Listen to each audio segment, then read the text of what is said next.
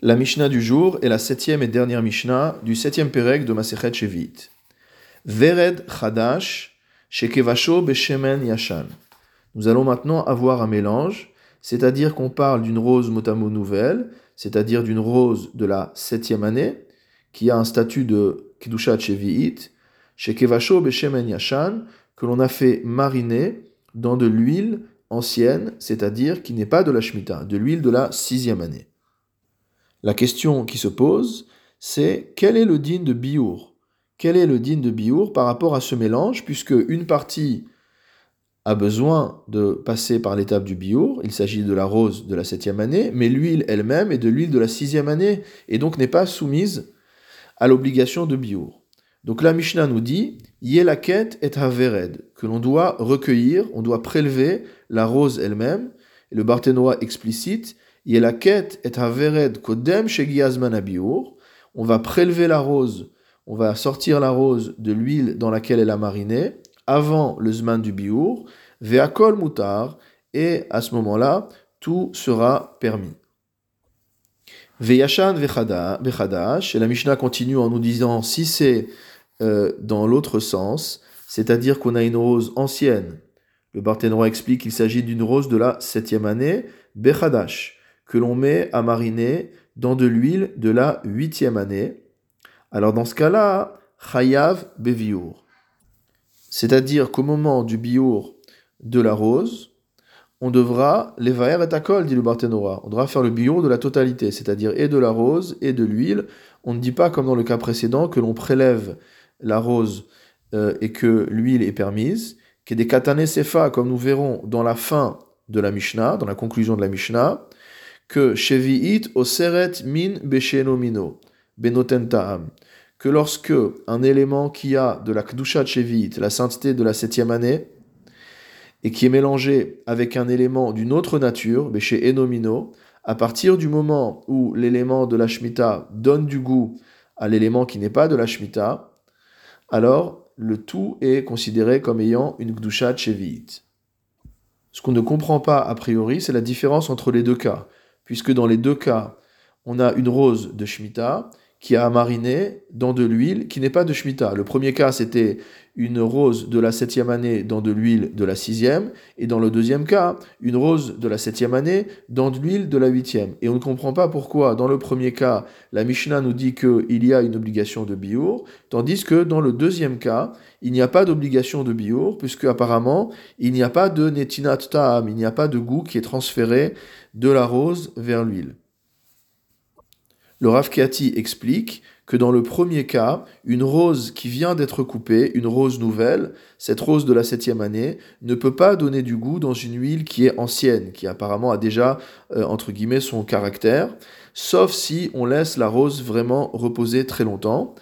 Et ce qui n'est pas le cas lorsque, au contraire, la rose est déjà ancienne et qu'on la met dans une huile qui est nouvelle, donc l'huile n'a pas encore de caractère et elle va prendre le goût euh, de manière euh, plus rapide. Donc c'est la raison pour laquelle il y a une différence euh, entre ces deux cas. Il y a une différence de metsiout, de réalité, qui explique la différence de din.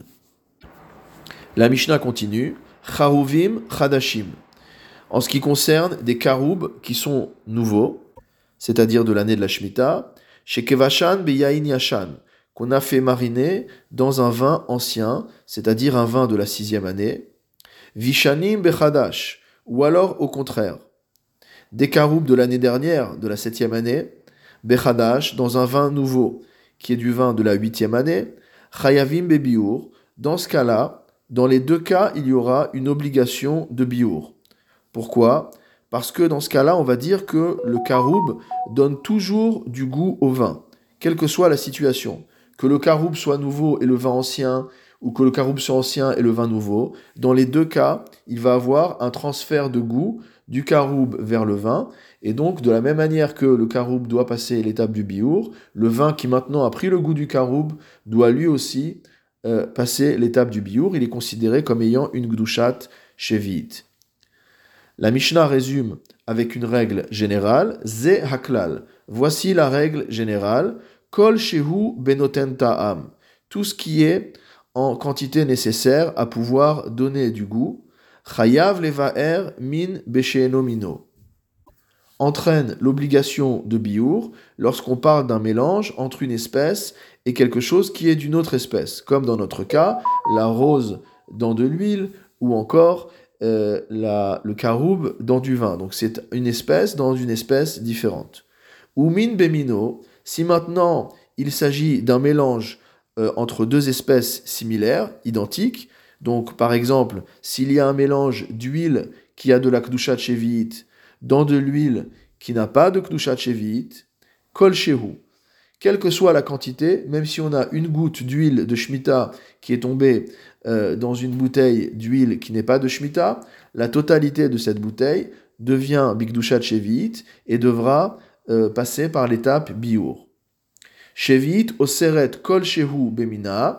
Donc en résumé, les éléments, les aliments qui sont bigdushat cheviit vont interdire lorsqu'il s'agit d'un mélange entre deux éléments similaires Bekol Shehu, quelle que soit la quantité, comme on vient de le dire sur l'huile, Veshelo Bemina, et s'il c'est au contraire un mélange entre min, Besheno Mino, deux éléments qui ne sont pas identiques, alors Benoten Ta'am, cela dépend du fait de savoir si l'élément de Shemitah donne du goût à celui qui n'est pas de Shemitah.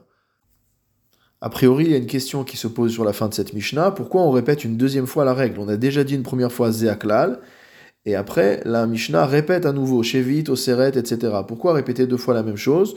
Selon certains des Mefarshim, c'est rapporté ici euh, dans le Rav Kiati, cela voudrait dire que dans le premier cas, on est venu parler simplement du fait qu'il y avait une obligation de biour euh, dans le cas du mélange de min, béchéno, mino, lorsqu'il y a du goût, ou du min, bémino, même si c'est euh, un mélange euh, quelconque qui, dont le goût n'est pas reconnaissable, puisque de toute manière on mélange deux choses qui ont le même goût.